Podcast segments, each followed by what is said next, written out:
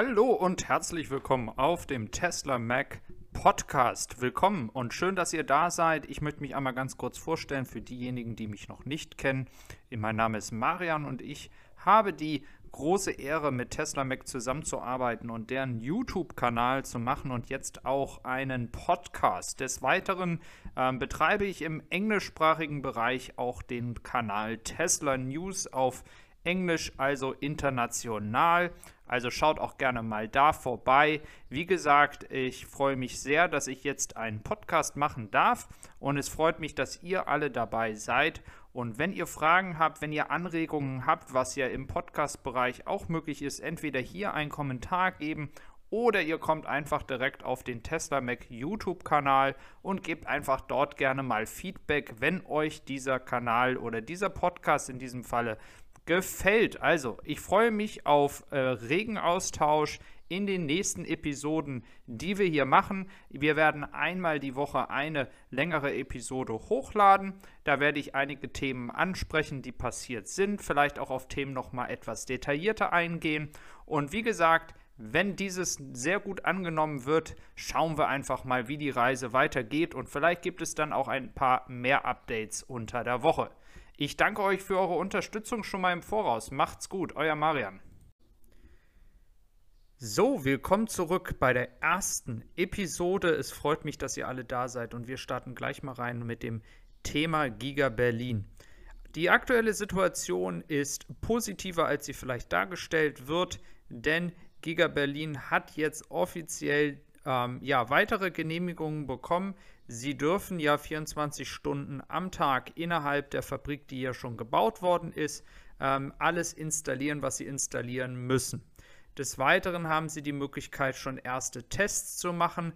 Eine Testproduktion wurde ja vor zwei Monaten schon als okay erwiesen. Es dürfen nur noch keine Autos verkauft werden. Des Weiteren haben wir ja eine äh, Grundsteinlegung, kann, kann man so sagen, von einer weiteren Halle. Es soll offiziell erstmal eine Lagerhalle sein. Jedoch ähm, haben wir in vielen Videos gesehen, dass hier die Situation sehr komplex ist und dass der Boden sehr komplex aufgebaut wird. Hier liegt also die Vermutung nahe, dass es vielleicht doch eine Vorbereitung schon für die Batteriefabrik ist und wir vielleicht nicht wissen, ähm, inwieweit Tesla hier schon die Möglichkeit hat, den Grundstein für äh, ja, die Batteriezellfabrik zu bauen. Offiziell soll es eine Lagerhalle sein, die dann später zur Batteriefabrik oder ein Teil der Batteriefabrik umgestaltet äh, wird.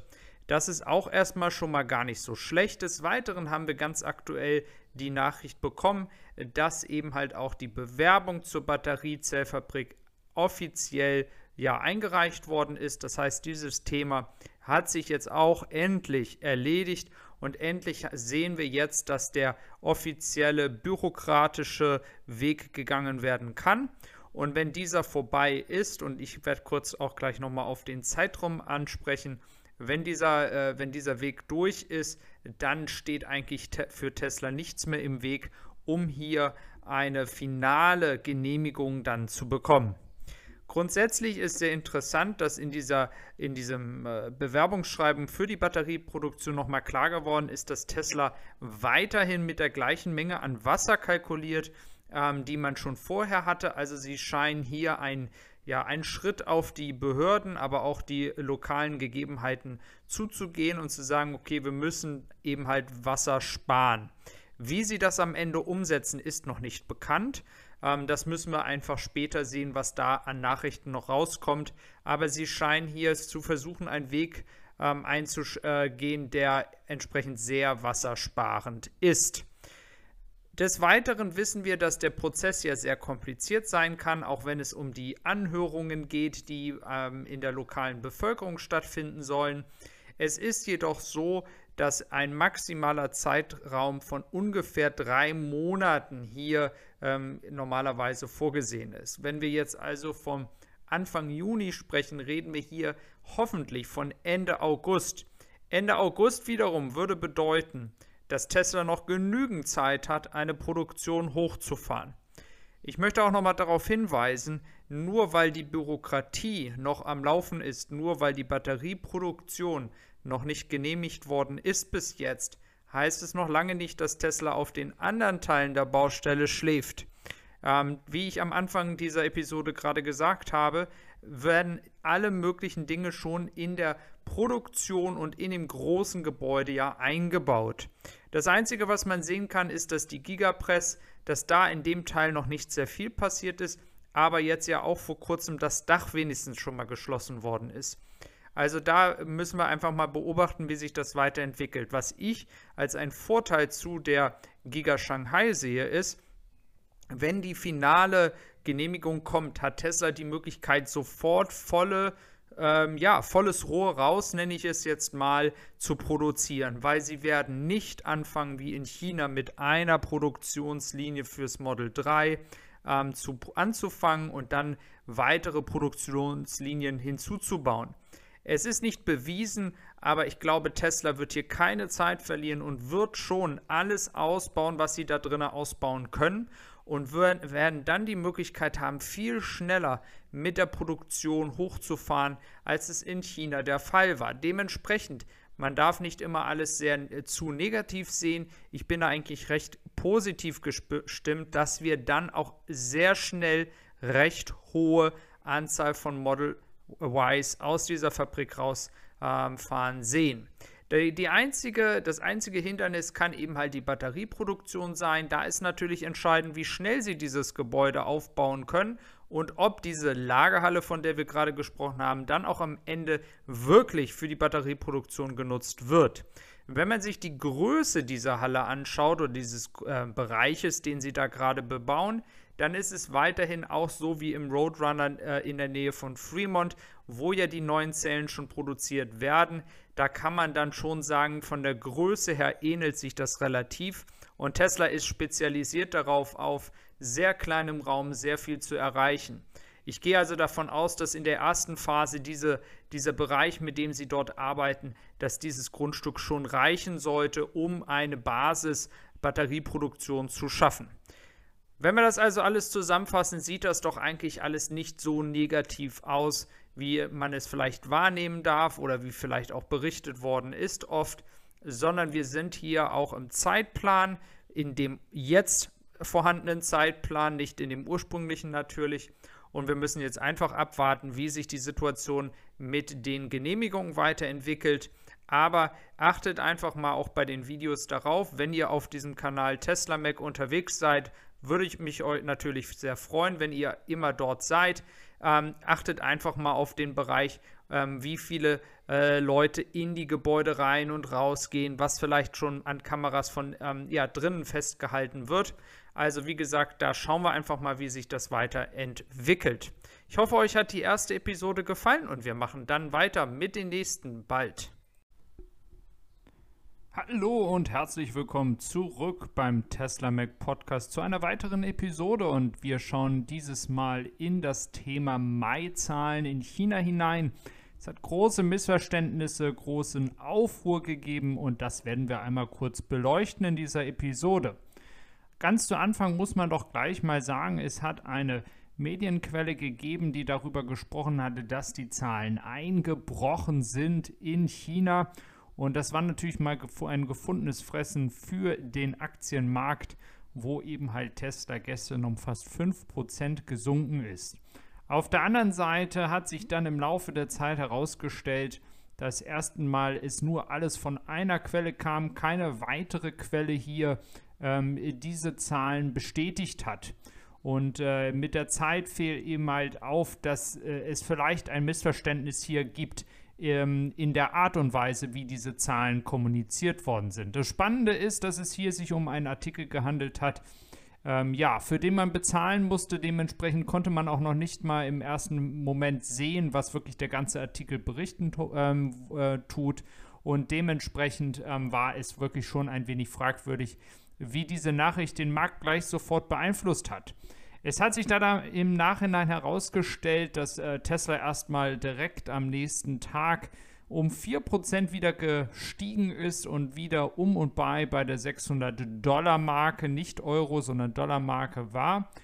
Und ähm, ja, also grundsätzlich war die Reaktion natürlich ähm, ja relativ extrem und das liegt daran, dass wir ja wissen, dass in China es in den ver vergangenen Wochen sehr viele Probleme gegeben hat. Diese Situation hat sich aber ja ähm, in den letzten Tagen um einiges stabilisiert. Äh, das habe ich auch schon mehrmals in meinen YouTube-Videos mitgeteilt, dass ich der Meinung bin, dass sich das alles wieder ähm, ja, in ruhige Bahnen geht. Ähm, was sehr interessant ist hier, ist, es wurde eben halt gesagt, dass die Bestellungen bei Tesla in China im Mai auf 9800 Elektroautos zurückgegangen sind. Das hört sich erstmal dramatisch an, weil man gesagt hat, okay, 18.000 waren es ja im April. Ähm, das wäre halt ein Minus von 50 Prozent. Das ähm, wurde aber von einer Nettozahl gesprochen und das ist der Punkt, wo eine Irritation dann kam, denn es könnte sein, dass man hier schlicht von der Differenz zwischen Neu- und Abbestellungen gesprochen hat und nicht von den tatsächlichen ähm, Verkäufen. Ich habe auch schon äh, gestern mitgeteilt, dass mir das sehr, sehr komisch vorkam, auch auf meinem englischen Kanal, ähm, wo viele gesagt haben, naja, warum redest du so einen Quatsch? Ähm, warum bist du so positiv eingestellt? Denn es war so, dass in den Medien gestern oft von Verkäufen und Order im Englischen, also den Sachen, die in den Büchern sind, also Bestellungen gesprochen worden sind. Aber ein Verkauf und eine Bestellung sind natürlich nochmal zweierlei Paar Schuhe, weil ein Verkauf natürlich die tatsächliche Zahl ist, auf die wir ja schauen. Und natürlich das, was an Bestellungen in die Bücher reinkommt, darauf haben wir ja nicht so einen großen Zugriff. Wir haben nur einmal die Möglichkeit gehabt, eine Zahl zu hören und das war, als das Model Y eben halt bestellt werden konnte, wo wir eine Zahl von über 100.000 innerhalb eines Tages ähm, ja, bekommen haben.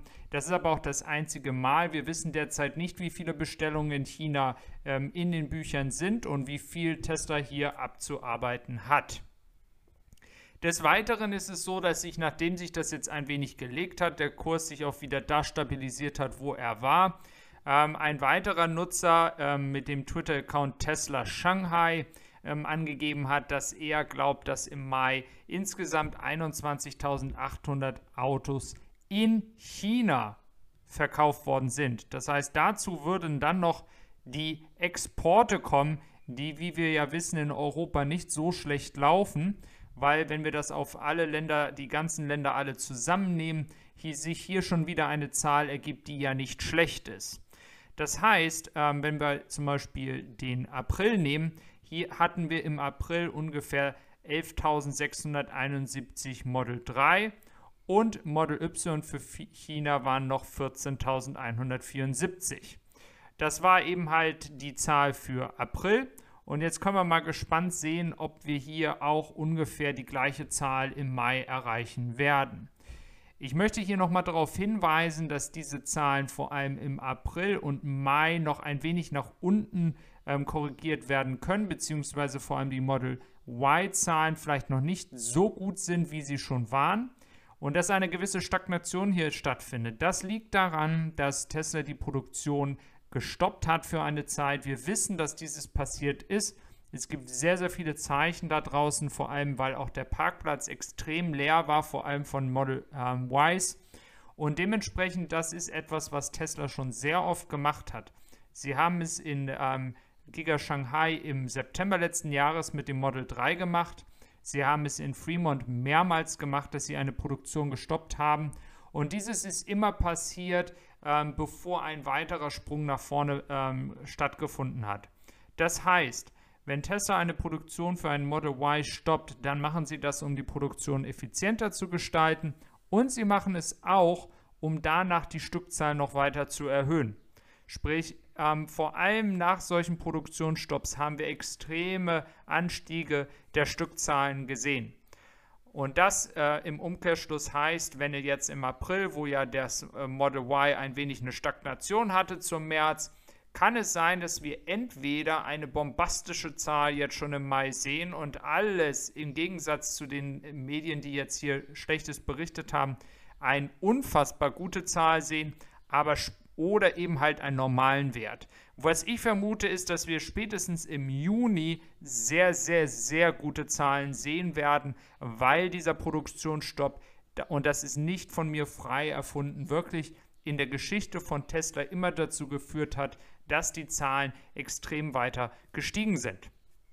Also, ich hoffe, euch hat diese Episode gefallen, um hier auch nochmal ein bisschen Klarheit zu schaffen. Wir wissen alle nicht, was äh, jetzt genau die Zahl sein wird. Und auch Tesla Shanghai von Twitter muss vorsichtig ähm, ja, genommen werden. Er hat zwar richtig gelegen im Januar, ähm, aber er gibt eben halt keine Quellen an. Dementsprechend warten wir jetzt auf die offiziellen Zahlen, die wahrscheinlich rund um den 6. bzw. 7. Juni vielleicht schon rauskommen. Und dann werden wir mehr wissen. Ich danke euch fürs Zuhören und wünsche euch noch einen wunderschönen Tag. Macht's gut. Willkommen zurück zur zweiten Episode von Tesla Mac und dem Podcast. Heute schauen wir uns das Thema Austin an. Giga Austin. Warum möchte ich nochmal auf eine weitere Fabrik eingehen? Ich möchte einfach nochmal in Detail gehen, was passiert hier, was finden wir vor, was ist der Plan, damit wir einfach ein bisschen Überblick bekommen, was natürlich vielleicht in den ganzen Videos, die wir auf den Tesla Mac Kanal machen, dann vielleicht etwas untergeht und deswegen fange ich hier gleich mal an. In Austin passiert nämlich ja mehr als nur was mit Tesla, rein Tesla zu tun hat, sondern wir haben ja hier auch Dinge, die vermutlich mit Boring Company, ähm, da wird etwas passieren und sehr, sehr wahrscheinlich und eigentlich schon fast sicher mit Starlink. Fangen wir doch gleich mal mit Starlink an, weil wir haben es ja auch letztens einmal in unserem Video auf YouTube gehabt.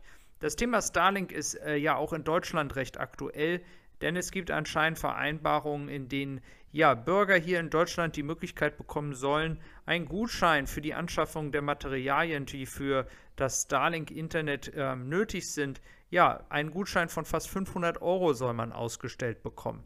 Dieses ist natürlich nicht für jeden, sondern speziell für die ungefähr 200.000 Menschen in Deutschland, die in solchen abgelegenen Gegenden liegen, liegen sag ich schon, ähm, leben, ähm, dass sie halt kein gutes Internet haben. Das ist eigentlich eine sehr schlaue Strategie, muss ich ehrlich sagen, denn die gesamten Kosten, schnelles Internet zu legen etc., sind um einiges höher als äh, diese Anzahl von Menschen, die es wirklich wollen und benötigen, einen 500-Euro-Gutschein auszustellen. Wir wissen auch schon aus den ersten Tests in Amerika, aber auch in anderen Ländern, dass dieses Starlink äh, ja, diese Starlink-Satelliten äh, sehr gut funktionieren und auch sehr, sehr schnelles Internet den Nutzern geben. Der aktuelle Preis ist in Euro ungefähr 100 Euro. Und ich sag mal so, das hört sich im ersten Moment sehr viel an. Auf der anderen Seite muss man auch sagen, dass Starlink es hier geschafft hat, ja, eine Ausnahme zu bilden, denn du kannst überall damit hingehen. Du kannst es beim Camping mitnehmen, du kannst ja wirklich überall arbeiten. Und wenn wir mal die Situation in Deutschland uns verinnerlichen, in der ja nun viele Leute in der Stadt leben müssen, um nah am Job zu sein, auch wenn jetzt durch Corona natürlich die Homeoffice-Trends angefangen haben und natürlich viele Leute vielleicht auch im Homeoffice bleiben werden, auch nach Corona, die Möglichkeit mit Starlink auf, aufs Land zu ziehen, billigere Immobilien, weniger Kosten für Miete, das ist dann schon recht reizvoll, wenn man äh, in einer Großstadt wie Frankfurt ähm, ganz locker einfach mal 1000 Euro für eine Wohnung bezahlt. Wenn man dann die Möglichkeit hat, durch Starlink 100 Euro auszugeben, aber aufs Land zu ziehen und hier die Möglichkeit hat, dann plötzlich nur 600, 700 Euro zu zahlen, dann lohnt sich das schon. Und dementsprechend erwarte ich, dass nicht nur die Leute, die entsprechend hier äh, diesen Gutschein bekommen, Starlink kaufen werden, sondern auch Leute, die nicht dazu berechtigt sind, diesen Gutschein zu haben und dieses einfach aus dem Argument machen, dass sie somit, wenn sie selbstständig sind oder ähm, ja aus anderen Gründen, ja hier sehr, sehr viele andere Vorteile haben. Und dadurch wird ja die Fabri dafür wird unter anderem die Fabrik in Austin auch gebaut. Es sollen genau diese Produkte, die für den ganzen Service nötig sind, dort produziert werden. Also das ist erstmal zu dem Thema Starlink. Das zweite Thema Boring Company. Wir wissen, Boring Company arbeitet an vielen Projekten. Wir haben den, das Projekt in Las Vegas, was ja gebaut worden ist und noch weiter ausgebaut wird. Und es hat ja auch viele andere Gespräche gegeben, wo die Boring Company hingehen könnte. Und wir wissen, dass wenn Tesla schon dorthin geht, Starlink dorthin geht, ähm, ja SpaceX ja auch in Texas unterwegs ist, dann ist es sehr wahrscheinlich, dass auch die Boring Company in irgendeiner Form in Austin oder in Texas allgemein Aufträge bekommt. Und es würde natürlich hier Sinn machen, dass sie vielleicht auch hier sich niederlassen auf dem Gelände. Meine Vermutung ist tatsächlich sogar, dass es vielleicht einen Tunnel zur Austin Innenstadt gibt. Wenn ihr ab und zu mal den Kanal euch anschaut oder sowieso regelmäßig dabei seid, seht ihr manchmal die Stadt hinten im Hintergrund und hier einen Tunnel, sag ich mal, bis zum Flughafen zu bauen oder bis zur Innenstadt. Das sind so typische Elon Musk-Projekte und ich kann mir sehr gut vorstellen, dass dieses auch bald hier äh, in Austin passieren wird. Jetzt zum wichtigsten Teil und zwar der Fabrik. Und hier ist natürlich das Model Y erstmal der erste Kandidat, den wir dort sehen werden, der produziert wird. Wichtig hierbei, genauso wie in Giga Berlin, werden wir hier ja die neuen Zellen, die ähm, ja, eigenen Zellen von Tesla sehen in diesen Autos. Und das wird sehr, sehr spannend werden. Wir werden sehen, ob die Reichweite wirklich so ist, wie man sich es vorgestellt hat. Also wirklich sehr gespannt, was da passiert und wie schnell dieses passieren wird. Es gibt ja schon erste Gerüchte, dass Oktober ein Datum sein könnte, wo man die ersten Model ähm, Ys sieht. Ähm, ich persönlich glaube, bei der Geschwindigkeit, die sie da gerade haben, könnte das sogar passieren. Des Weiteren ist natürlich der Cybertruck das Auto oder der Truck oder dieses Produkt schlechthin, auf das alle Leute derzeit warten. Und ich glaube, ähm, das wird wirklich der Wahnsinn werden, wenn hier die ersten Cybertrucks rausgehen. Wie gesagt, bis dahin ist noch ein bisschen Zeit. Die aktuelle Situation ist aber auch hier, so wie in meiner ersten Episode über Giga Berlin beschrieben, eigentlich recht positiv. Ähm, Giga Austin hat am Anfang sehr, sehr viel Zeit gebraucht, um in Fahrt zu kommen, aber inzwischen läuft es wirklich sehr, sehr gut und sehr schnell. Wir haben schon zwei Gigapress installiert, es wurden schon die ersten Tests gemacht. Es gibt auch Live-Bilder hier, wie die Gigapress in Aktion ist und eben halt schon Model Y Casts oder Frontcasts gemacht hat. Dementsprechend, ähm, ja, die aktuelle Situation von Austin und ähm, ich hoffe euch, ich sehe euch in der nächsten Episode. Macht's gut, bis dann.